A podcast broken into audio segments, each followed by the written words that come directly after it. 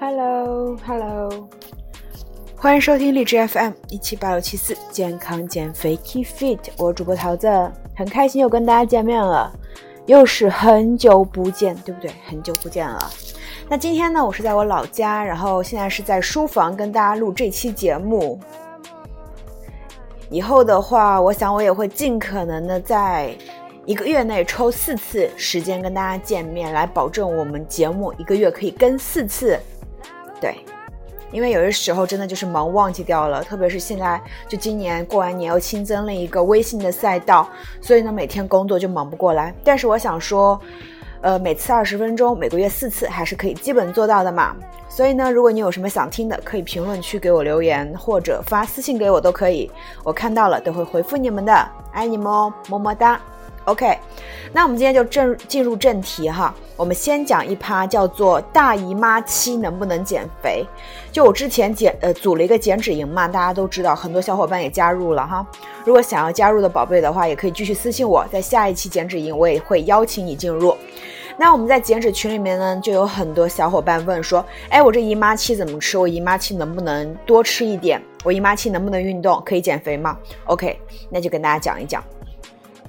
其实呢，对于大多数女生来说，说到练出好身材，大家想到的无非就是管住嘴、迈开腿。但是呢，就算你付出百分之一百的努力，三分练、七分吃，也有可能忽略一个非常重要的因素，就是激素了。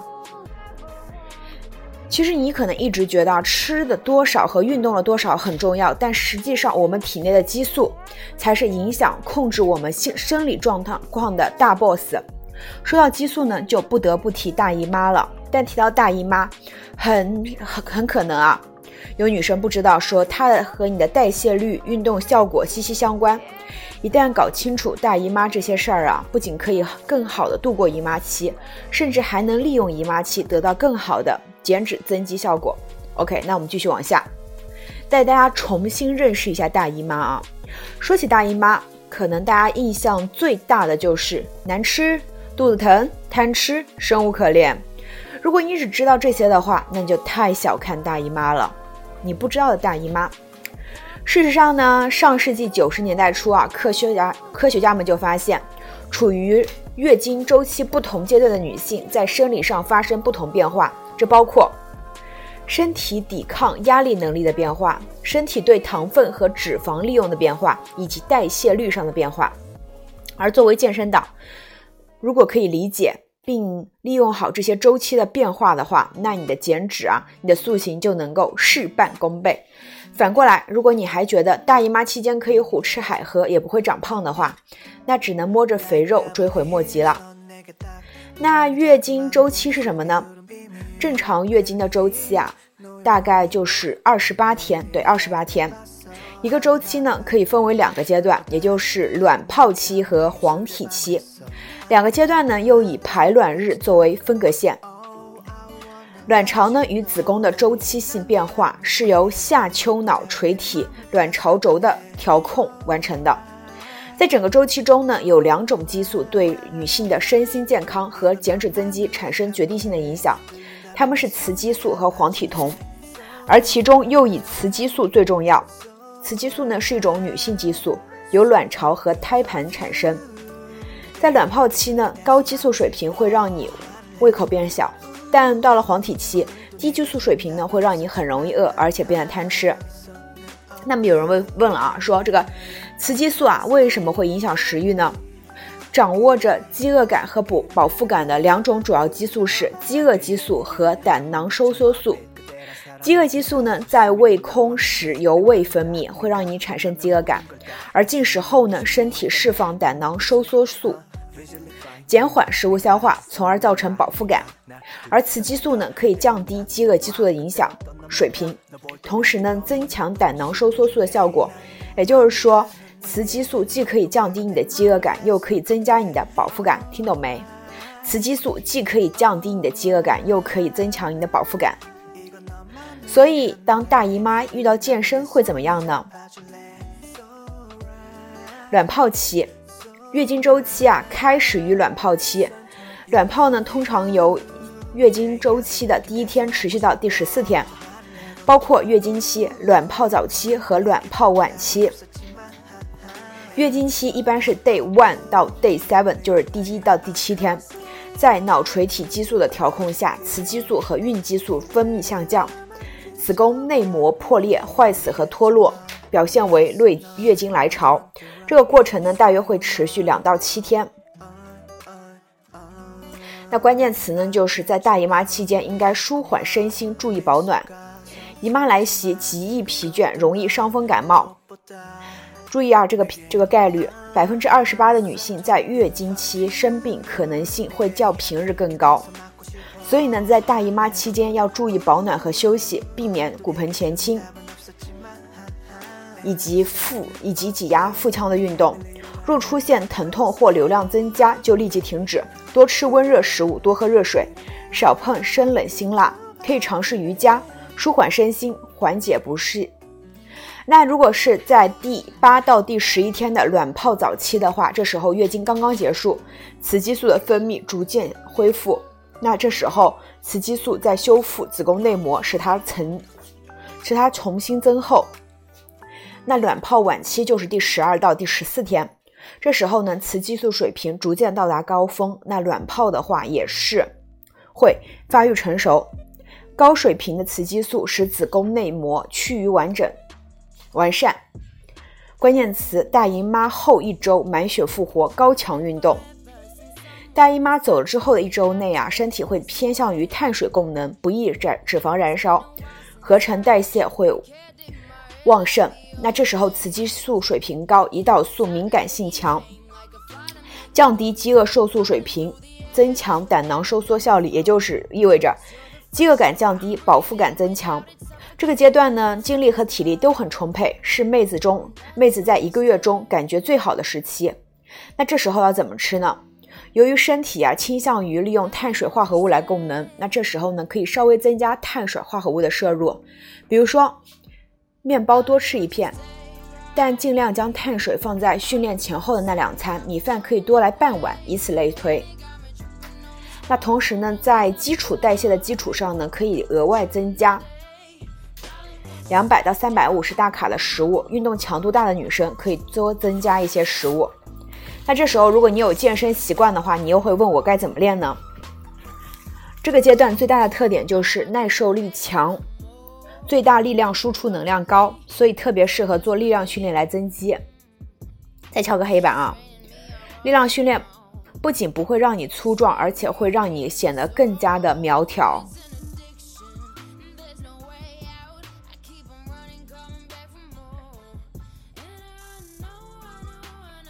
从而产生更多的热量，保证一周三到四次锻炼，每次三十到四十分钟，强度较高的运动即可。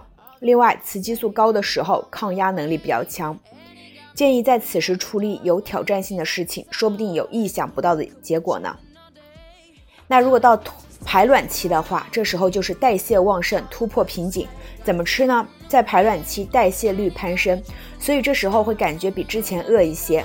那在排卵期可以稍微增加一些热量，但是还是要保证蛋白质、碳水和健康脂肪的一个均衡。有一张图，我把它作为我们这期节目的封面，它上面差不多就是二分之一的 vegetables 蔬菜，然后再加上二分之一的一个碳水，再加上二分之一的一个 protein 蛋白质这样子。那这时候你又会问我怎么练呢？其实，在排卵期啊，女性的力量水平会提高。研究显示，这个时期女性力量会有百分之十一左右的提升。不过呢，这个时间雌性激素水平到达最高点，会影响到神经肌肉控制，因此呢，受伤概率大概是其他阶段的四到八倍。所以这个时候呢，比较适合突破瓶颈，但是还是要注意啊，动作标准，防止受伤。好，到了黄体期，黄体期呢就是月经周期的第十五到二十八天，进入黄体期。那进入黄体期之后呢，你的一个雌激素水平就会随之下降，对，开始下降喽。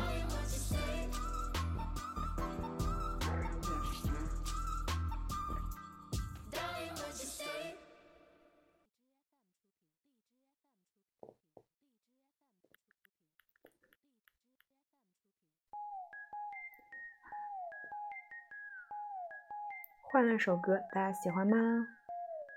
那我们继续往后讲，好不好？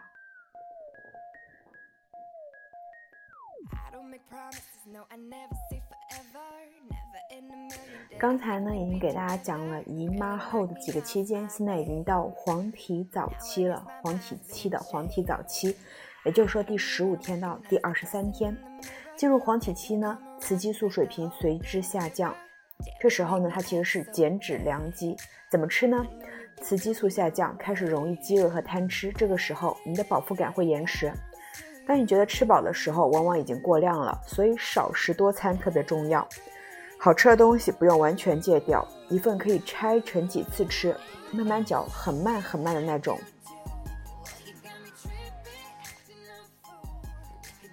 胰岛素敏感性降低，对糖的吸收利用变得较差，身体趋向于脂肪供能，少吃精米精面，换成五谷杂粮更容易保持体脂水平，如藜麦、玉米、紫薯、红薯、糙米等。那这个时候呢，高孕酮水平降低了血清素水平，碳水又恰恰呢可以提高血清素水平，所以这个阶段呢会比较馋碳水。如果你还在持续摄入高碳的话，你就错失了减脂良机。所以大家记住啊，在你姨妈后的两周，这时候可以去吃一些五谷杂粮，特别好减。那如果你怎么练的话？怎么练？在黄体期的高孕酮水平会利利有利于脂肪的燃脂，进行中低强度的有氧运动和力量训练，建议每周进行三到五次，三十到四十五分钟的训练，并且呢，黄体酮雌激素水平低，脾气大，抗压能力变差，切记保持睡眠七到九小时为佳，情绪波动不要太大，尽量做一些可以放松身心的事情。好，到黄体晚期，就是第十二十四到二十八天，也就是说你姨妈快来了。这个时候黄体逐渐萎缩，雌孕激素的分泌量逐渐减少，子宫内膜的厚度也逐渐降低，直至崩解，形成新一次的月经。那在大姨妈的前一周的话，你就会有 PMS 经前综合症，血清素降低，使得情绪低落、易怒。本能上会更加想要摄入碳水化合物，因为碳水化合物会促进血清素的产生，迅速带来情绪变好的结果。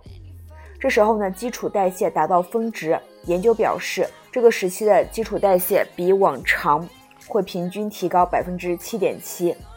那你要问我怎么练的话，这时候你的疲感疲惫感会比较强，大家可以感受一下，你在姨妈来的之前疲惫感会强一些，基本上没心情训练。可以做一些恢复性训练，如徒手拉伸放松和瑜伽。那怎么吃呢？新陈代谢上升啊，可以适当的放松一下自自我。不过呢，这时候其实是进行低碳水的最佳时期。有些妹子在大姨妈期间会觉得恶心反胃，减少食物的摄入。要想解决血清素降低带来带来的对碳水的欲望的话。可以考虑补充色氨酸，或者吃一些复合富含氨基酸的食物，如火鸡、脱脂奶、大豆或南瓜子。这段时间呢，你会水肿，如果吃的口味肿，会更凶一些。水肿直到姨妈结束，所以尽量的清淡饮食，对清淡饮食为佳。那这时候是不是对大姨妈有新的认识了？只要花点心思了解自己的生理规律，认认真真听一下身体的声音，那美好健康的身材指指日可待的，真的是这样子。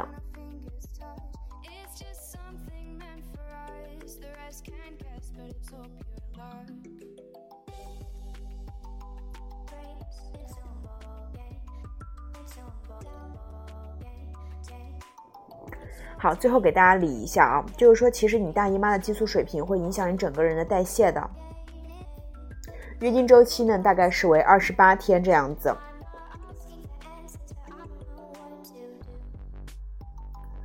在月经的第一到第七天的话，这时候要舒缓身心，注意保暖，多喝热水，少碰生冷、生冷辛辣，多吃温热食物。那在在你姨妈的第八到十一天的话，这时候你可以去高强度运动，对。那如果说是在你姨妈后的，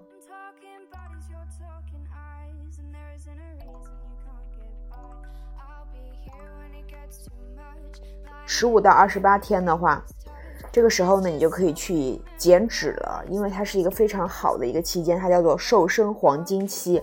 这个时候可以多吃一些低碳水或者粗粮，会很有利于减脂。好的，以上是给大家分享的，在大姨妈期间，你可以如何利用大姨妈达到一个很好的减脂效果，希望对你们有帮助。并且很多宝贝问我说：“我姨妈期我应该怎么吃？”其实姨妈期怎么吃也是有讲究的，大家知道吗？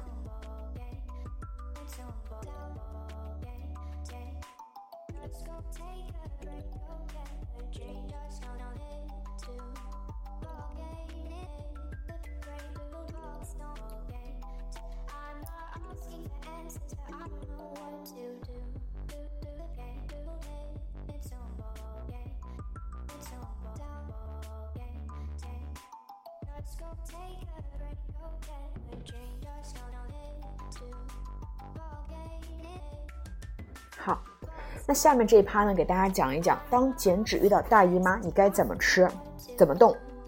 月经期间可以运动吗？其实是可以的，但是有两个前提：不疼不疼，而且是量正常的情况下。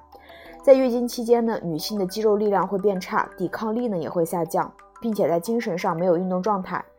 如果你腹痛的非常厉害呢，甚至出现浑身乏力、起不来床的情况，建议不要运动，老老实实躺着。头一两天呢，容易血量多，然后呢，并且容易经痛，不妨多多休息。其实并不是所有运动都可以在月经期间进行的，有一些一定是不能练的，一定要禁止。比如说高强度的有氧，比如说有氧和抗阻力训练结合的间歇训练，比如说腹部发力的训练，也比如说水中的训练。因为在水中呢，游泳的话，在经期的话可能会造成感染或者月经失调。那月经期间我们推荐做哪些运动呢？像上肢力力量训练就可以，慢跑也可以。以舒缓放松为主的瑜伽或拉伸运动也是可以的。那有人问我说，月经期间你怎么吃都不会胖吗？这个明显又是个假新闻。因为在月经前一周啊，因为激素分泌波动以及体内脂肪情况的变化，会出现胃口大开、食欲大增，这是正常的生理需求。但是，一般呢，月经中的胃口大开一般是心理作用，是想出来的，而不是你身体真的需要。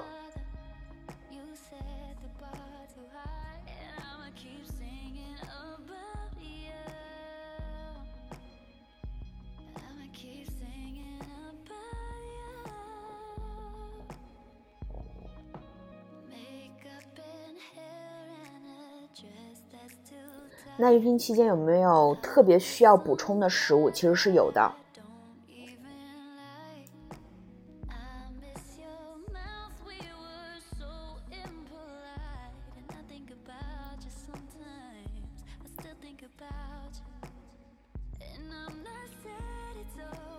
像经期的话，我们建议去食补生姜、红枣、红糖，去吃一些红枣姜水。对，因为这样子的话可以暖宫，也能够驱寒滋养身心，也可以用红枣、枸杞、花生、红红豆来做一个五红汤，是可以有补血的功效的。做法也很简单，花生、红豆泡开，锅中与红枣一同煮熟，加入枸杞、红糖，再煮两分钟。在经期喝呢，可以补血补气。那哪些食物在经期一定不能吃呢？像梨子、猕猴桃、柚子、柿子、山竹不能吃。像螃蟹、生蚝、田螺、黑鱼、沙丁鱼也建议不吃。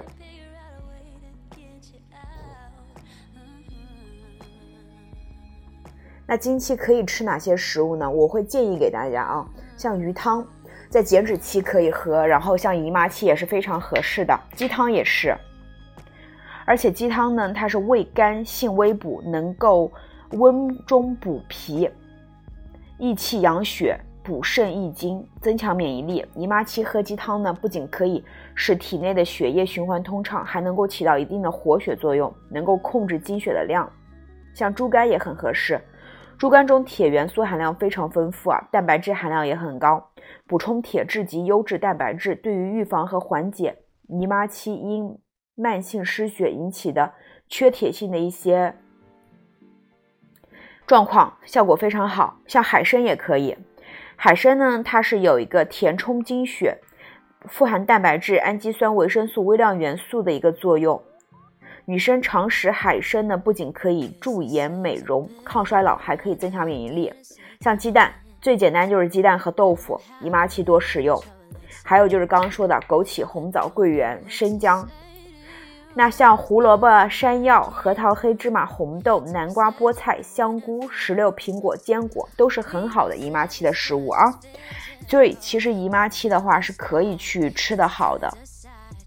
那像姨妈期的早餐的话，给大家推荐一个叫做红枣红糖燕麦粥，需要的就是一个红糖、红枣、一颗鸡蛋，还有一些燕麦。把所有食材加在一起，然后用二百五十毫升水去。呃，煮熟，然后小火煮开后，五分钟后加加入鸡蛋，最后呢，煮出来的燕麦粥就非常的浓稠，然后还可以补血，非常棒。我特别想明天就尝试一下了。好的，那这期节目呢，其实就是围绕姨妈期该吃什么、不该吃什么展开的，希望对大家有帮助。那我们下期节目再见啦，拜拜。